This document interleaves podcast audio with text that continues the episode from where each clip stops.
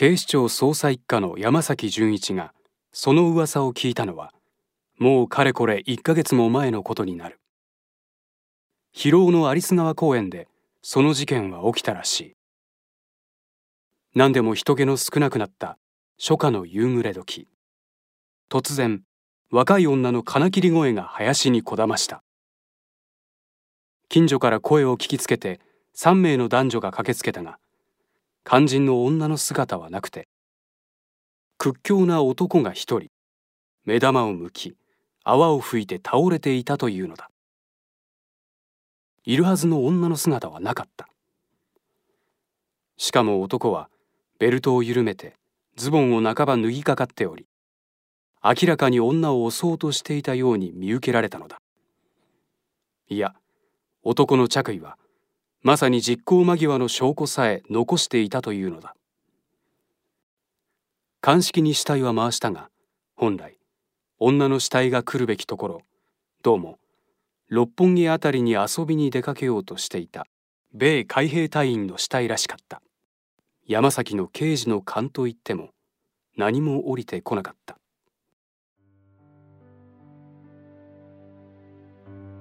改めましておはようございます。天使のモーニングコールです。大川隆法総裁書き下ろし。小説十字架の女一。神秘編。その冒頭部分を坂東睦月さんに朗読していただきました。この番組では毎週大川隆法総裁の書籍の朗読ですとか法話などをお届けしていますが最近ではこうした大川総裁書き下ろしの小説が続々と発刊されています。宗教家の大川総裁が今度は小説ですかと思われるリスナーの方も多いと思います。今日は幸福の科学出版社長宇田則弘さんをお迎えして大川隆法書き下ろし小説の魅力に迫っていきたいと思います。宇田社長よろしくお願いいたします。よろしくお願いいたします。まずこの宗教家である大川総裁が今なぜ続々と小説を発刊しているんでしょうか？えー、私ども幸福の科学出版はもともと大川総裁の宗教書をメインにですね。えー、今まで3,000書近く発刊してまいりました。まずやっぱりこう世間の今の情勢見ていても、まあ、宗教という言葉だけでですね、まあ、拒絶してしまう方は実際多いんですね、まあ、そういうこともあり、まあ、映画を最近では、えー、年2本以上、えー、制作してまいりました、まあ、映像を通じてあの本当の、えー、信仰とは何かとそして宗教の素晴らしさを伝えてきたんですけどもここに来て小説だったら、えー、読めるんではないかとそういうところに、まあ、総裁もあの注目されて小説をじゃあ書いてみようということで続々、えー、発刊されてきたというのが真実なところです。あの冒頭で朗読をお届けした小説十字架の女一神秘編。その後二復活編。三宇宙編と続いて発刊されています、はい、えこの十字架の女シリーズとはどんな内容なのか、はい、はい、教えてください、はい、実はこれ教養小説になっておりまして、えフィクションであるように見えるんですけども、まあ、そこの裏にですね深いこの宗教的な知性といいますか教養が流れているのが、えこの3冊貫かれているポイントなんですね。主人公にアグネスというこう若い女性が出てまいります。でこの彼女がですね不幸にもこのひどい犯罪に巻き込まれてしまうんですねで普通だとその不幸な事実を呪ってしまったり人を恨んでしまったりするのが普通なんですけどもこのアグネスに限っては、まあ、信仰心に目覚めて本来の使命を果たすとそういうような話になっております。まあ、なかなか普通に生きていると信仰心の大切さわからないんですけども、まあ、やはりそういう不幸な事件があったとしてもそれを乗り越えていく、まあ、そういう力が信仰にはあるんじゃないかなと思います。この神秘編では一旦残念ながらこのアグネスも死に直面するんですけどもそれさらに次の2につながるんですが復活もしてくるとそういった死からの復活というのも宗教的な本質的なテーマなのでそれも少しここから感じ取っていただければなというふうに思います。この復活編ではですねあの今まで私たちも知らなかった霊界の本当の様相とかさらに宇宙人も実はこの地球に介入してきているということまでですね、えー、網羅されております。で特に私があの感動したのがですね、はい、えー、国の科学の言葉で言うと七次元世界というんですけども、まあ、神に近いような方がいらっしゃる世界なんですけどもそこの描写がとても美しくてあの本当にこんな綺麗な世界があるのかと実際に見たことがある人じゃないと決して書けないようなそういうような描写があるので是非まあ楽しみに読んでいただきたいなというふうに思います。で最後のその宇宙編はですね、えー、さらにこのその先の話でして、まあ、実はこの地球だけが人類がいる星ではなくいろんな星にいろんな人たちが住んでいるんだということですね。その中でこの地球っていうのはどういう位置づけなのかなっていうのが分かるようになります。まあ、そういった形でこの壮大なこの宇宙観といいますかですね本当の世界観というものが今回指名されます。少し未来に対する希望もですね最後宇宙編では書かれてますので是非、えー、これ完全なこのフィクションではなくて未来予言書というふうに読んでいただいてもいいのかなというふうに思っております。まあ、そういった意味でこの小説はですねあの小さな不幸な事件から始まるんですけども最後はですね新しい宇宙文明の扉を開く、えー、そういうような小説になっているので壮大なあの小説なんだということをですねぜひちょっと、えー、最後に申し上げておきたいなというふうに思います。ありがとうございます。大川隆法総裁が続々発刊している小説について幸福の科学出版社長の宇田則弘さんにお話を伺っています。ここで一曲お送りします。10年目の君10年目の恋。歌は大沢美也子さん。作詞作曲は大川隆法総裁です。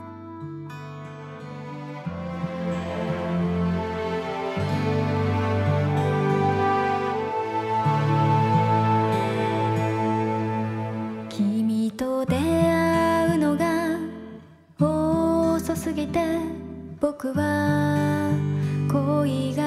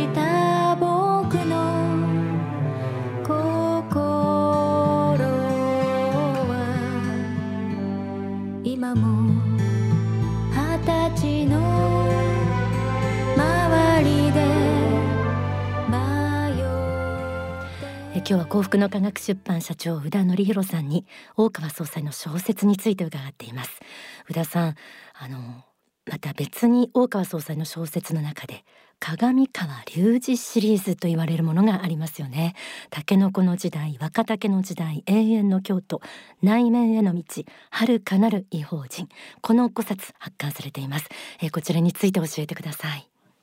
これあの主人公は鏡川隆二という方なんですけどもあの実はあの大川総裁のですね、まあ、自叙伝とも言えるものでございまして、えー、大川総裁はこの幼少期から大学生まで本当にあの自助努力の方で本当その努力の過程がですね小説という形でこう発刊されておりまして、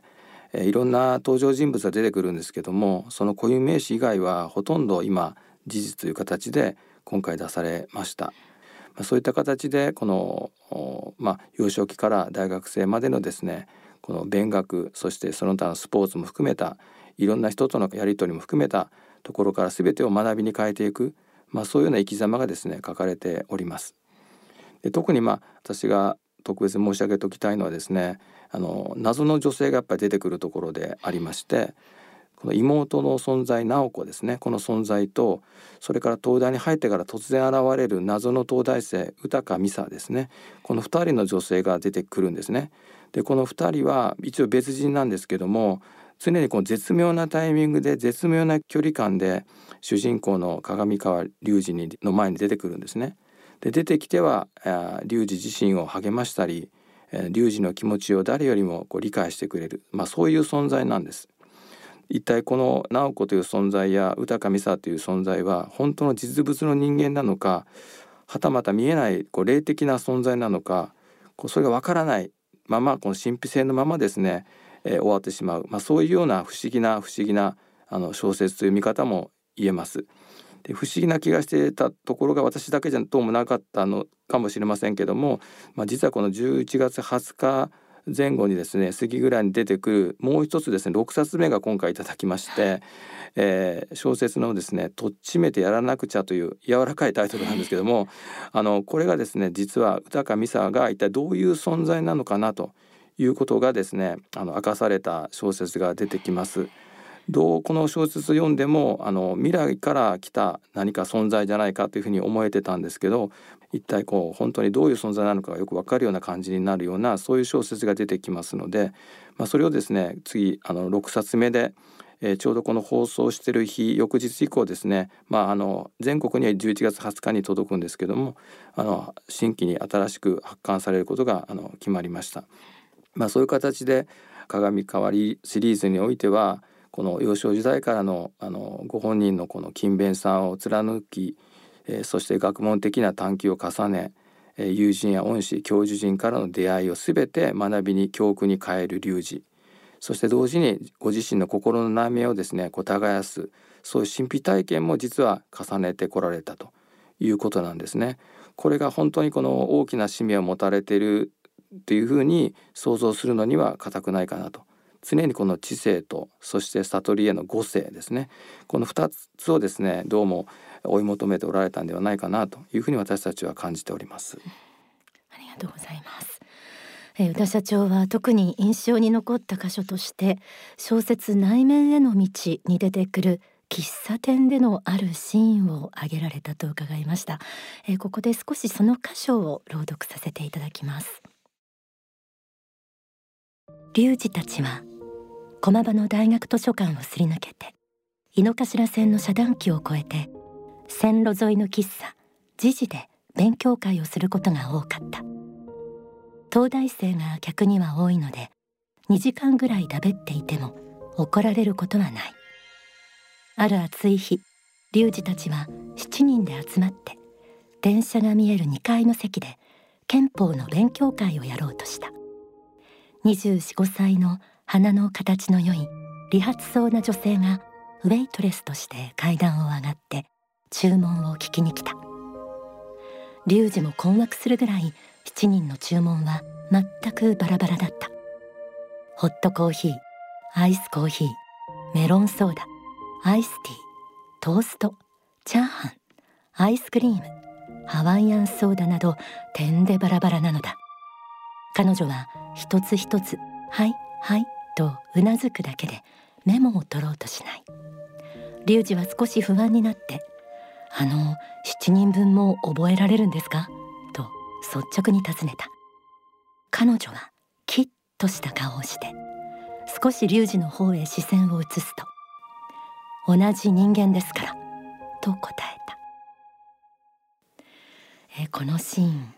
田さんは印象に残ってるということ、はい、私も実は同じでした。あそうですか、このウェイトレスさんはですね非常に記憶力が高くて1回で全部覚えてしまったと。で単純にリュウジはそれをびっくりした気持ちをただ素直に7人も覚えられるんですか？って何の悪意もなく聞いただけなんですね。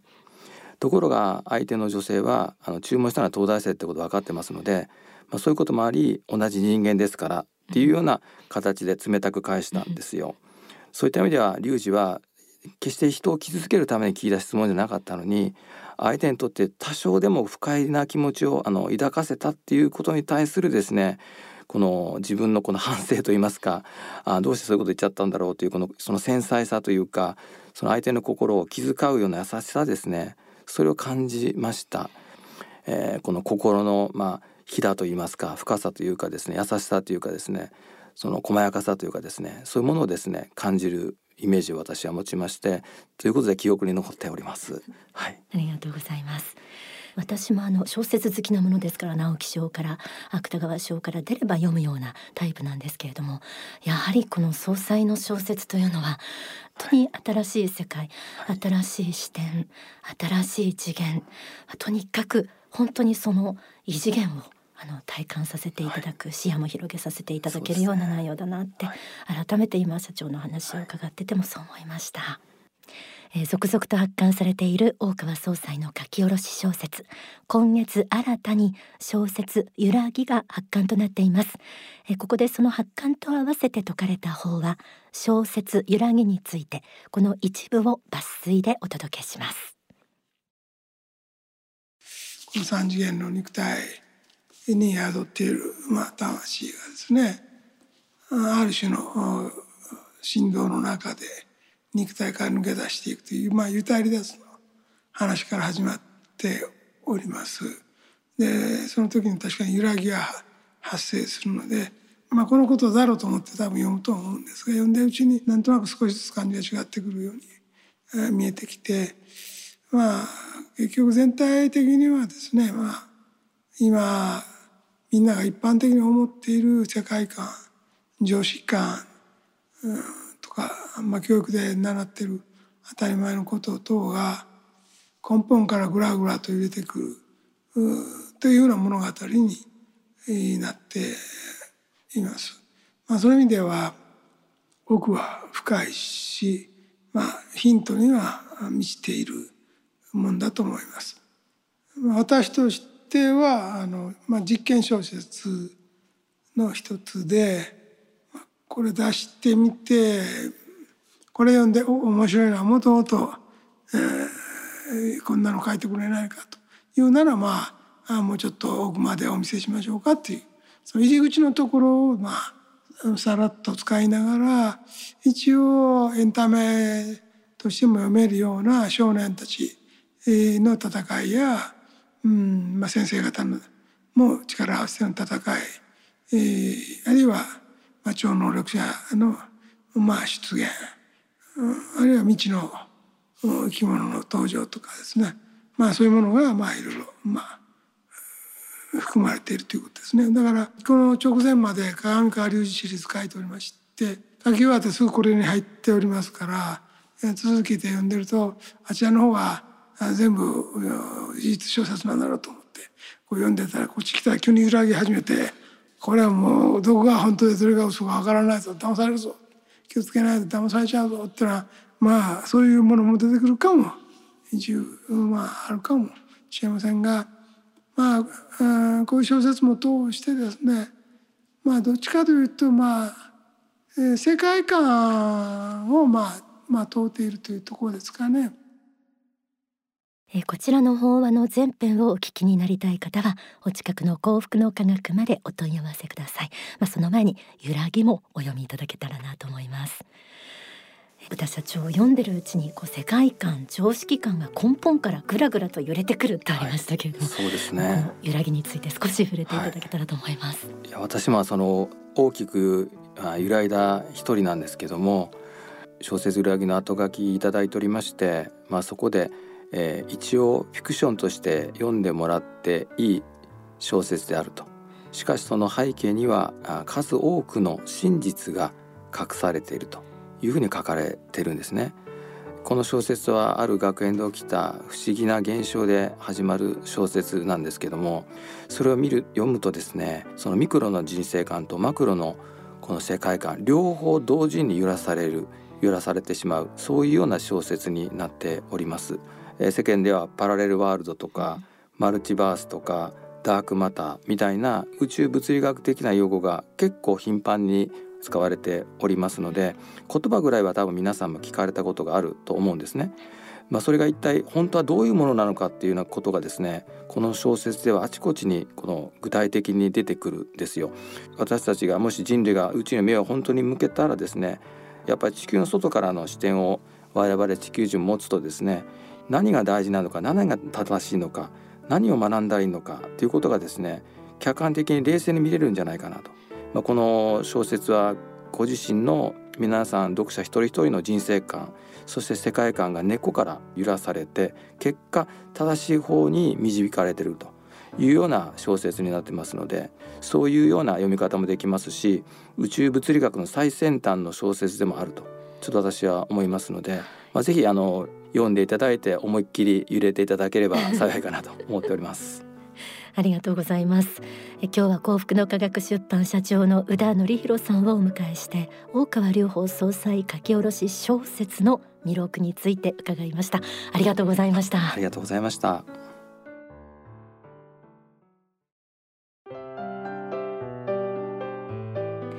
11月20日日曜。